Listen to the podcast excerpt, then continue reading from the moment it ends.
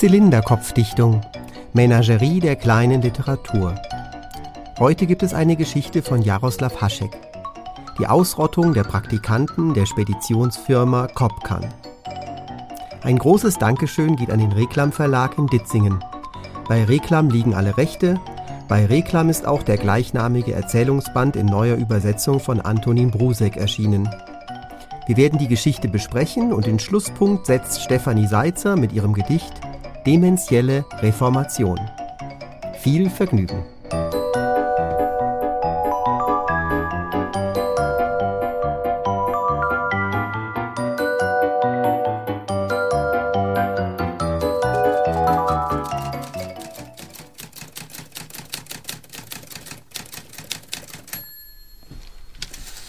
Die Ausrottung der Praktikanten der Speditionsfirma Kopkan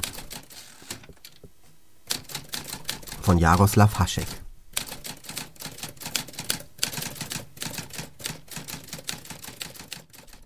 Der Eigentümer der Speditionsfirma Kopkan ließ den rotwangigen Kanzleipraktikanten Pechacek zu sich ins Büro rufen und hatte mit ihm eine lange Unterredung.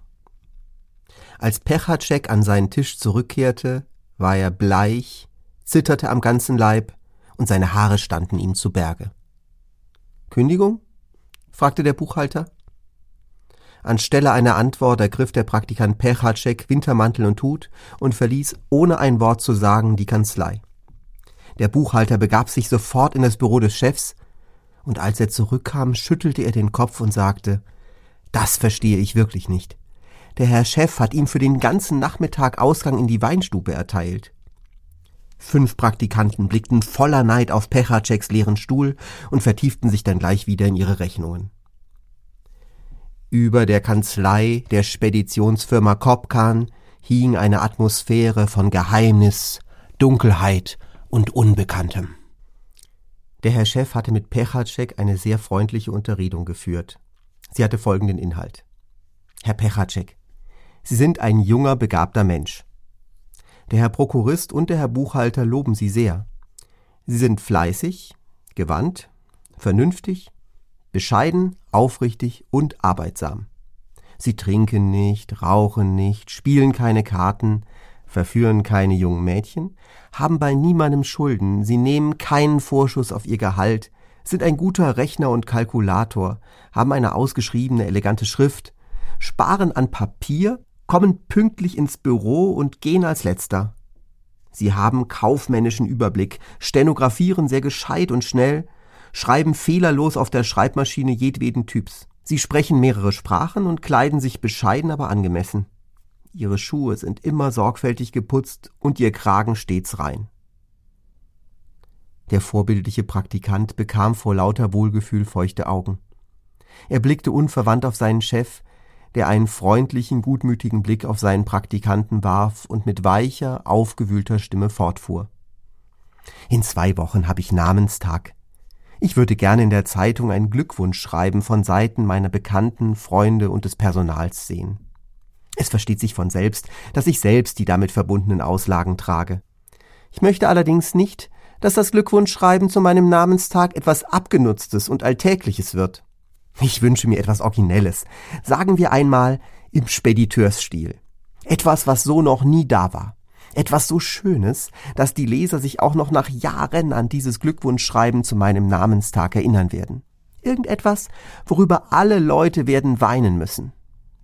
Und da habe ich an Sie gedacht. Es versteht sich von selbst, dass Sie davon zu niemandem etwas sagen. Geben Sie mir darauf Ihre Hand. Der Praktikant reichte seine zitternde Hand dem Herrn Chef, der sie drückte und weitersprach. Sie schaffen das. Heute ist ein schöner sonniger Tag. Da werden die Ideen nur so sprudeln. Ich gebe Ihnen für den ganzen Nachmittag frei. Und damit Sie besser dichten können, gehen Sie doch in die Weinstube, trinken dort zwei Viertel Muskat oder Wermut. Ich weiß, dass Sie sich nicht betrinken werden. Und danach fahren Sie in die Stromowka, setzen sich auf eine Bank und fassen das Glückwunschschreiben zu meinem Namenstag ab. Hier haben Sie 50 Kronen. Und so geschah es, dass Pechacek bleich wie Kreide zu seinem Tisch zurückkehrte. Den ersten und zweiten Teil des Auftrags erfüllte er genau. Er ging in die Weinstube und trank ein Viertel Muskat und ein Viertel Wermut, betrank sich nicht und fuhr wie eine Maschine in die Stromowka. Er setzte sich auf eine Bank und begann den Text aufzusetzen. Zu seinem Entsetzen bemerkte er aber, dass die Einfälle nicht sprudelten und alle Annahmen des Herrn Chefs seinen begabten Praktikanten betreffend stark übertrieben waren, dass nicht einmal der schöne sonnige Tag noch der Muskat und der Wermut ihm helfen konnten. Jesus im Himmel, seufzte er, ich spinne ja. Was habe ich da für einen Scheiß geschrieben? Da ist doch gar nichts Originelles dran. Ist es denn kein Schwachsinn zu schreiben? Hört unsere wärmsten Glückwünsche, die wir Ihnen innig wünschen. Ihr Leben möge so wunderbar sein wie ein Himmel voller Sterne. Ihre Arbeit möge täglich gedeihen. Seine Hilfe soll der Himmel Ihnen senden. Glück, Gesundheit, lange Jahre, die Firma sich stets gut bewahre. Verbringen Sie die Jahre in Freude und Glück. All Ihre Wünsche mögen sich erfüllen, was Ihnen herzlichst wünschen, Bekannte, Freunde und Personal. Pechacek riss das Glückwunschschreiben aus dem Notizbuch heraus, zerriss es, warf es in den Papierkorb, dachte nach und schrieb weiter. Im Notizbuch erschienen weitere Glückwünsche zum Namenstag. Wiederum erlaubt sei es, ihnen Glück zu wünschen und reichliche Gesundheit zu erbitten. Alles Wohlergehen in Fülle, Glück und Gelingen, Segen von des Himmels Hülle. Krankheiten sollen sie verschonen, nur lauter Freude. Jede Woche viele Geschäfte, Möbeltransporte, Gepäckversicherungen, Beförderung in der ganzen Republik, Gütertransporte per Bahn, Millionen Umsätze. Innig wünschen Bekannte, Freunde, Personal.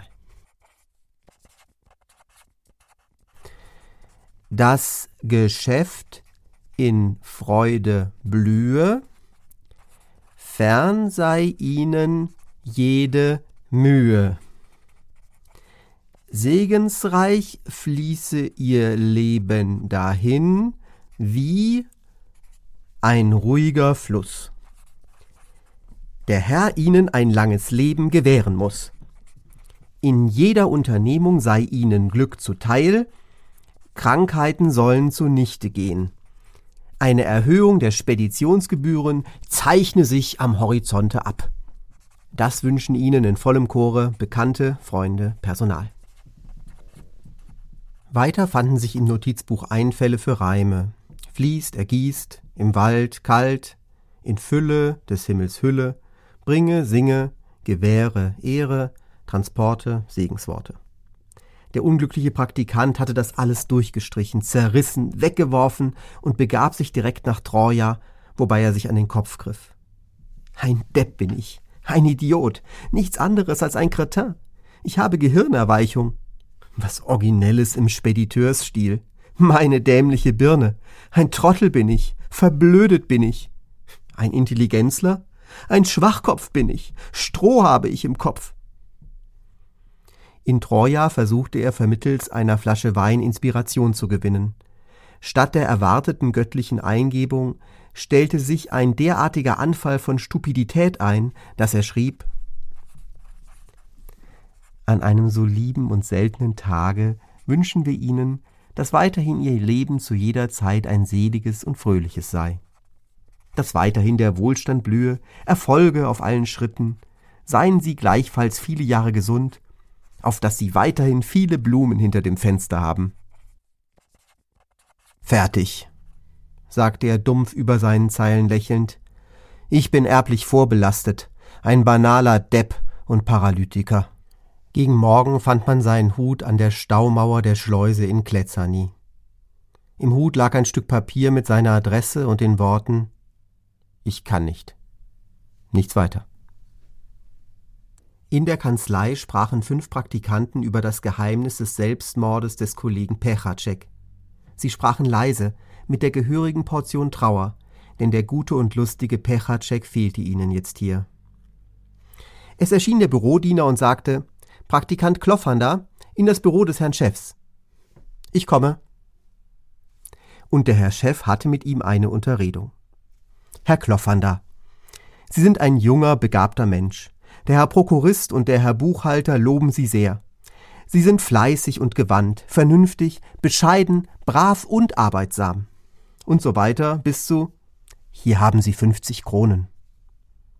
Als Kloffernder zu seinem Tisch zurückkehrte, war er bleich, zitterte am ganzen Leib und seine Haare standen zu Berge. Ohne ein Wort zu sagen, nahm er Hut und Mantel und verließ die Kanzlei. Die Atmosphäre von Geheimnis, Dunkelheit und Unbekanntem wurde dichter. Die verbliebenen vier Praktikanten schüttelten die Köpfe. Kloffernder hatte nicht so viel schriftstellerische Begabung wie der verstorbene Pechacek. Er war vielmehr eine reine, sanfte und gewissenhafte Seele. Wie viel er auch nachdachte, es fiel ihm nichts ein. Bevor er sich im Wald von Hodkowitschki erhängte, gelang es ihm nicht mehr aufzusetzen als unser innigster Wunsch ist es, Ihnen den aufrichtigsten Glückwunsch zu übermitteln, indem wir Ihnen einen Glückwunsch wünschen, den Ihnen Bekannte, Freunde und Personal wünschen. An meinem Tod bin ich selbst schuld, schrieb er auf ein Blatt Papier, das er sich an den Wintermantel heftete. Die vier Praktikanten in der Kanzlei hatten sich noch nicht einmal ausführlich genug über den geheimnisvollen Tod des zweiten Kollegen unterhalten können, als der Bürodiener erschien und sagte Praktikant Wenzel zum Herrn Chef. Ich komme. Und der Herr Chef führte mit ihm eine Unterredung. Herr Wenzel, Sie sind fleißig, gewandt, verständig, bescheiden, aufrecht und arbeitsam. Und so weiter bis zu Hier haben Sie 50 Kronen. Die Atmosphäre von Geheimnis, Dunkelheit und Unbekanntem wurde noch dichter. Der Hauch des Todes wehte durch die Kanzlei. Praktikant Wenzel dachte sich überhaupt nichts aus. Er starb im Steinbruch von Keje bei Prag, wo er sich die Pulsadern durchschnitt. Er starb, ohne auch nur eine einzige Zeile zu hinterlassen. Praktikant Kostjak zum Herrn Chef. Ich komme. Kostjak wehrte sich lange gegen seinen Tod. Ganze zwei Tage versteckte er sich auf dem Laurenziberg und erst am dritten Tag sprang er vom Aussichtsturm. Da war er aber schon ganz verwirrt und hatte die Vorstellung, dass sein Chef kein Spediteur sei, sondern einen Tierhandel betreibe und er ihm einen Glückwunsch zur Silberhochzeit schreiben müsse. Daraus erklärt sich auch, dass man in seinem Notizbuch auf einer Seite Folgendes fand. Die glücklichen Zeiten sollen wieder blühen, die Silberhochzeit möge sich jährlich wiederholen. Es glänze der Erfolg im Geschäft, damit sie es fröhlich genießen können und tausende Paar von Tauben, Kaninchenrammlern, Kaninchenweibchen und Goldfischen zum Verkaufe stehen. Das wünscht Ihnen Jan Kostjak. In der Kanzlei des Herrn Kopkan verblieben nur noch zwei Praktikanten. Praktikant Havlik zum Herrn Chef. Ich komme nachdem er seine originelle Gratulation in Form eines Geschäftstelegramms geschrieben hatte. Kopkan, Spediteur, Namenstag, herzliche Glückwünsche, bekannte Freunde, Personal, erstach er sich mit einem Taschenmesser auf der Toilette des Repräsentationshauses. Praktikant Pilasch zum Herrn Chef. Der letzte Praktikant, der in der Kanzlei der Speditionsfirma Kopkan übrig geblieben war, erbleichte. Er ahnte undeutlich, dass hinter der Tür des Büros des Chefs der Grund für diese ungeheure Tragödie der Praktikanten der Speditionsfirma verborgen lag. Einer Tragödie, welche die Welt noch nicht gesehen hatte, und dass sich dieses geheimnisvolle, dunkle und unbekannte jetzt ihm näherte. Praktikant Pilasch zum Herrn Chef, wiederholte der Bürodiener. Der letzte Praktikant erhob sich und brüllte verzweifelt. Ich gehe nicht. In der Kanzlei befanden sich vier bleiche Antlitze, das des Praktikanten, des Prokuristen, des Buchhalters und des Bürodieners. Herr Pilarsch, ließ der Buchhalter sich vernehmen, das hat es in Böhmen noch nie gegeben, dass ein Praktikant nicht geht, wenn der Herr Chef nach ihm schicken lässt. Ich gehe nicht, antwortete verzweifelt der letzte Praktikant. Nirgendwo gehe ich hin. In der Tür tauchte der Herr Chef persönlich auf. Herr Pilasch, kommen Sie ins Büro. Ich habe Sie schon zweimal rufen lassen. Ich gehe nicht, rief der letzte Praktikant. Wenn ich sage, dass ich nicht gehe, dann gehe ich nicht. Er fing an, wild mit den Armen zu fuchteln und schrie. Alle sind gegangen. Der verstorbene Pechacek, der verstorbene Kloffanda, der verstorbene Wenzel, der verstorbene Kostjak, der verstorbene Havlik. Nur ich gehe nicht. Nirgendwo gehe ich hin. Er ergriff das schwere Kassenbuch und schlug damit auf den Tisch. Ich bleibe sitzen, nirgendwo gehe ich hin, ich haue alles kaputt, ich schlage euch alle kurz und klein. Ich bin Kapitän Moras, die Sensation der ganzen Welt, mit seinem unerreichbaren Auftritt in den Lüften. Ich habe vor euch keine Angst. Die Krankenpfleger können sich über den letzten Praktikanten der Firma Kopkan nicht beklagen. Er hat an seinem Kittel fünf Knöpfe. Zeigt die Knöpfe jedem, zählt sie und sagt dabei der erste war Klofanda, der zweite Wenzel, der dritte Kostjak, der vierte Havlik, der fünfte Pechacek. Nein, so stimmt das nicht. Der erste ist Pechacek, der zweite Klofanda, der dritte Wenzel, der vierte Kostjak, der fünfte Havlik. Alle sind sie gegangen. Ich gehe aber nicht. Nirgendwo gehe ich hin. Die Ärzte verlieren allmählich die Hoffnung, dass er wieder gesund wird. Der Namenstag des Herrn Kopkan verlief ohne originelles Glückwunschschreiben in der Zeitung. In der Kanzlei sitzen sechs neue, frische Praktikanten. Bis zum nächsten Namenstag herrscht Schonzeit.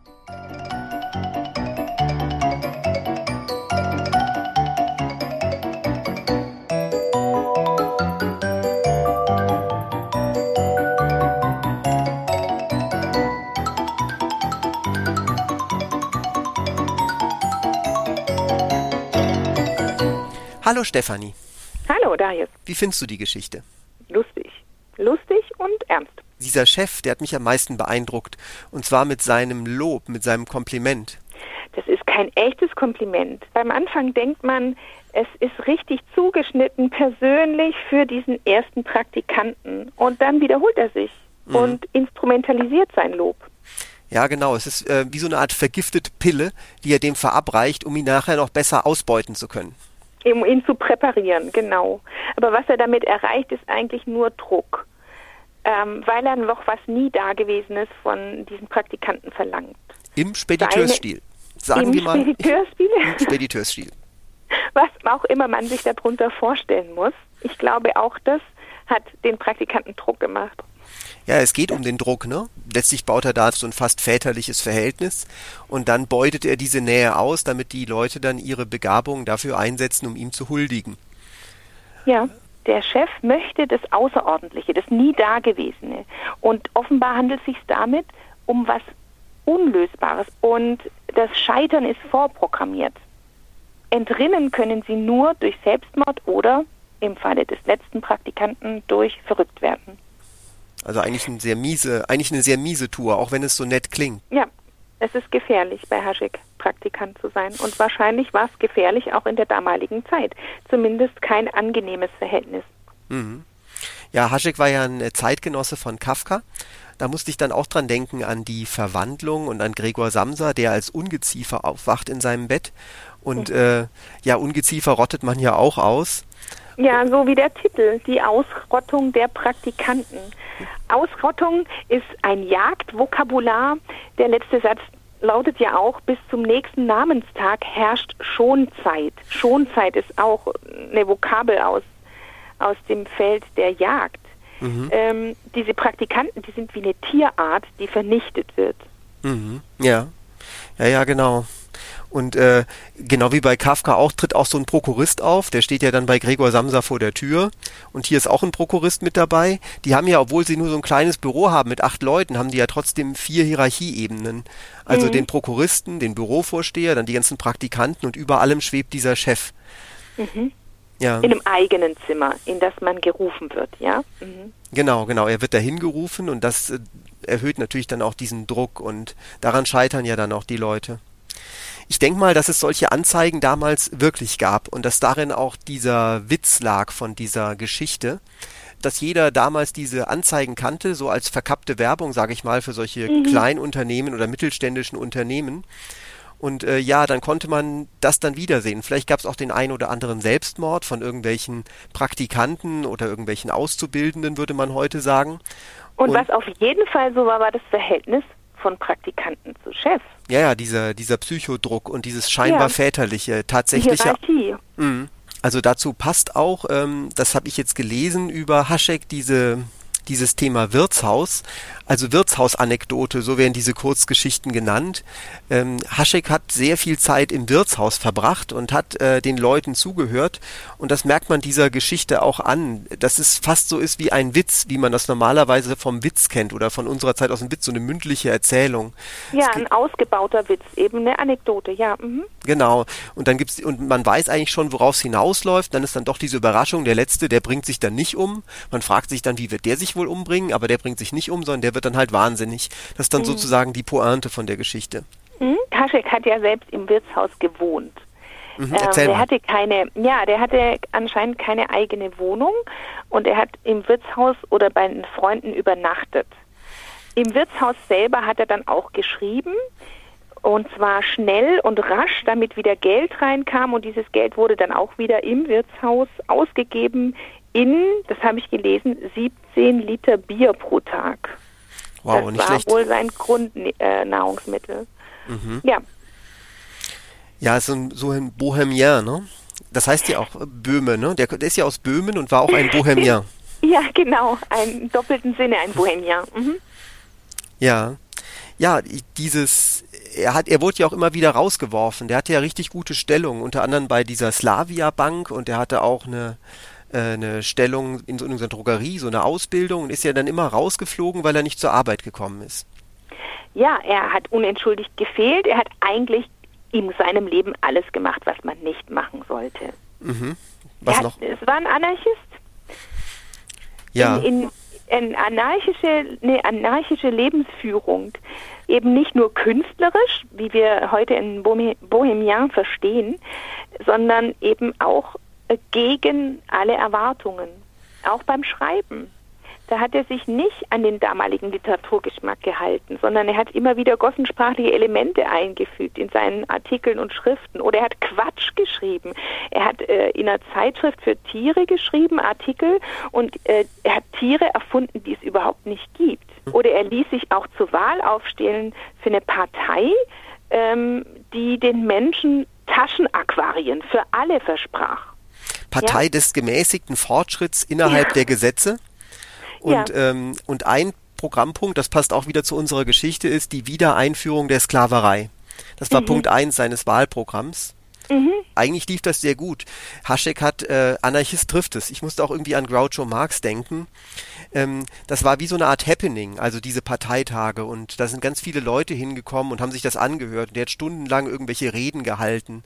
Ähm, ja, ja, in, in so einem Wirtshaus. Also, Genau, eben auch wieder in Wirtshäusern. Ich denke, dass das auch allgemein für Menschen viel mehr der Lebensmittelpunkt war, als wir uns das heute vorstellen können. Haschek hat ja selbst nicht so wirklich einen Platz im Leben gefunden. Ne? Also er ist ja bei dem Militär desertiert, hat alle seine Arbeitsstellen, dann ist er äh, rausgeflogen, weil er nicht zur Arbeit erschienen ist. Hat ja diesen Mit den Frauen hat es auch nicht so richtig hingekriegt. Er hat zwar einen großen Wurf gelandet und hat eine bürgerliche, emanzipierte Frau geheiratet, mit ihren Sohn bekommen, aber ist dann, als er bei der russischen Armee als Freiwilliger gedient hat, mit noch einer russischen Frau zurückgekommen, ohne vorher geschieden zu sein. Also er hat es nicht so richtig hingekriegt oder vielleicht auch nicht hinkriegen wollen mit seinem Platz in der Gesellschaft. Ja, da gab es, glaube ich, so einen Prozess, ne? Da wurde er angeklagt wegen Bigamie. Ja, natürlich, das ist dann eben die Folge äh, in so einem System. Und er starb aber auch schon mit 39. Mhm. Ja, was ich noch interessant finde, was man auch an dieser Geschichte, finde ich, sehr schön sieht, äh, das ist dieses, dieser Wirtshaus-Anekdotenstil. Also er hat ja, wie du gesagt hast, so ganz viel Zeit äh, verbracht in Wirtshäusern, hat den Menschen zugehört. Das Besondere an dieser Anekdote war, dass es in gewisser Weise sich auf das reale Leben der Menschen bezogen hat, aber doch nicht richtig. Also es wurde dann so ins Absurde gewendet, übertrieben. Und ich glaube, dass die Besonderheit dieser Geschichte darin auch ähm, darauf auch beruht, dass eben ja die Leute das wiedererkannt haben. Ja, sicherlich. Sicherlich. Deshalb ist er in, der, in Tschechien viel eher bekannt als Autor dieser Geschichten, denn als Autor des braven Soldaten Schweig. Wir kennen Haschek, wenn man ihn kennt in Deutschland, nur als Autor des braven Soldaten Schweig. Mhm. Und das hat er ja noch nicht mal fertig geschrieben. Dieses Romanmanuskript bricht mitten im Satz ab die hat ja sein Leben lang der Literatur nicht so einen Wert beigemessen und dann hat er sich dann zum Schluss doch äh, so zurückgezogen in so eine Kleinstadt und hat dann dort ähm, und das ist das Besondere an diesem Schweig, äh, mit so ganz vielen verschiedenen Sprachstilen, die zusammengepuzzelt. Und der Erzähler hat natürlich sehr wohl dann Hochsprache gesprochen, aber es wurden natürlich diese ganzen verschiedenen gossensprachlichen Sprachstile und verschiedene Sprachen, Dialekte und so weiter, hat er dann alles da so mit reinmontiert in diesen äh, Soldatenschweig. Also da hat er wirklich ähm, nochmal ja so einen richtig großen Wurf angesetzt, bevor er dann ja auch an Tuberkulose, aber natürlich auch an den Folgen seiner Alkoholsucht dann in so jungen Jahren gestorben ist. Mhm. Mhm. Naja, was man auf jeden Fall sagen kann, ist, er hat es ja irgendwie nicht so wirklich geschafft, einen Platz im Leben zu finden. Also man weiß es nicht. Ich finde ihn unglaublich schillernd und anarchisch. Einfach anarchisch. Er, er, und diese, diese Enden von seinen Geschichten, entweder Selbstmord oder verrückt werden, es scheint, als hätte er irgendwie selber auch keinen anderen Plan gehabt im Leben. Mhm, mh. Ja, es scheint, dass er selber die Welt, so wie sie war, abgelehnt hat, dass er dagegen rebelliert hat und protestiert hat, ähm, auch in seinem Schreiben und auch mit der Kraft des Humors, aber dass er dann dennoch mh, hm, für sich keinen Platz gefunden hat. Zum Schluss hatte mhm. er natürlich einen Platz, indem er dann Schriftsteller war und dieses Buch geschrieben hat, aber dann musste er dann sozusagen äh, leider früh äh, ja vom Spielfeld gehen, weil er dann so schwer erkrankt war. Ja. Der Übersetzer, der Neuübersetzer, ähm, der ähm, hat das am Ende seines Nachworts geschrieben, äh, diese, diese Erzählungen seien ein kleines Medikament gegen die tägliche Traurigkeit der Welt. Und diese Formulierung ist mir noch durch den Kopf gegangen. Kleines auch, ja. Medikament gegen die tägliche Traurigkeit der Welt. Denn solche, solche Chefs, die so narzisstisch sind und ähm, ihre Angestellten dafür benutzen, dass man ihnen huldigt, oder Menschen, die überfordert sind, so wie diese Praktikanten, und dann für sich selber keinen Ausweg mehr wissen, ähm, also das sind ja die Sachen, die jetzt in dieser Geschichte so anklingen, auch das Thema Ausbeutung oder sogar dieses heftige Wort Ausrottung. Das ist ja eigentlich überhaupt nicht lustig. Und trotzdem kommt diese Geschichte daher wie so ein Witz, wie so ein erzählter Witz. Naja, so ist das Leben eben für ganz viele Menschen. Es ist nicht lustig, aber indem man darüber lacht, erhebt man sich über diese traurigen Begebenheiten, über die traurigen Situationen. Man hm. wird wieder Herr der Lage. Ja, genau. Und das ist vielleicht das, was man von Haschek dann trotz allem lernen kann. Ähm, ja, wie er die Situation mit so viel Witz und Humor betrachtet, ja, man gesundet. So sehe ich das mit einem Medikament. Es hilft einem wieder zu gesunden aus einer kranken Situation raus.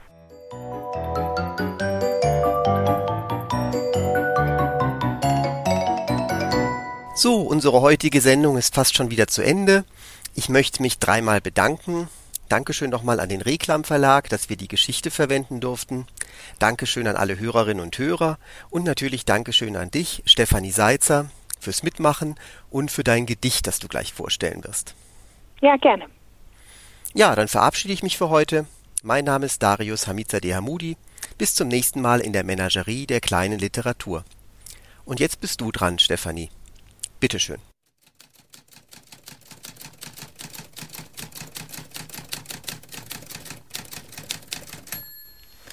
Dementielle Reformation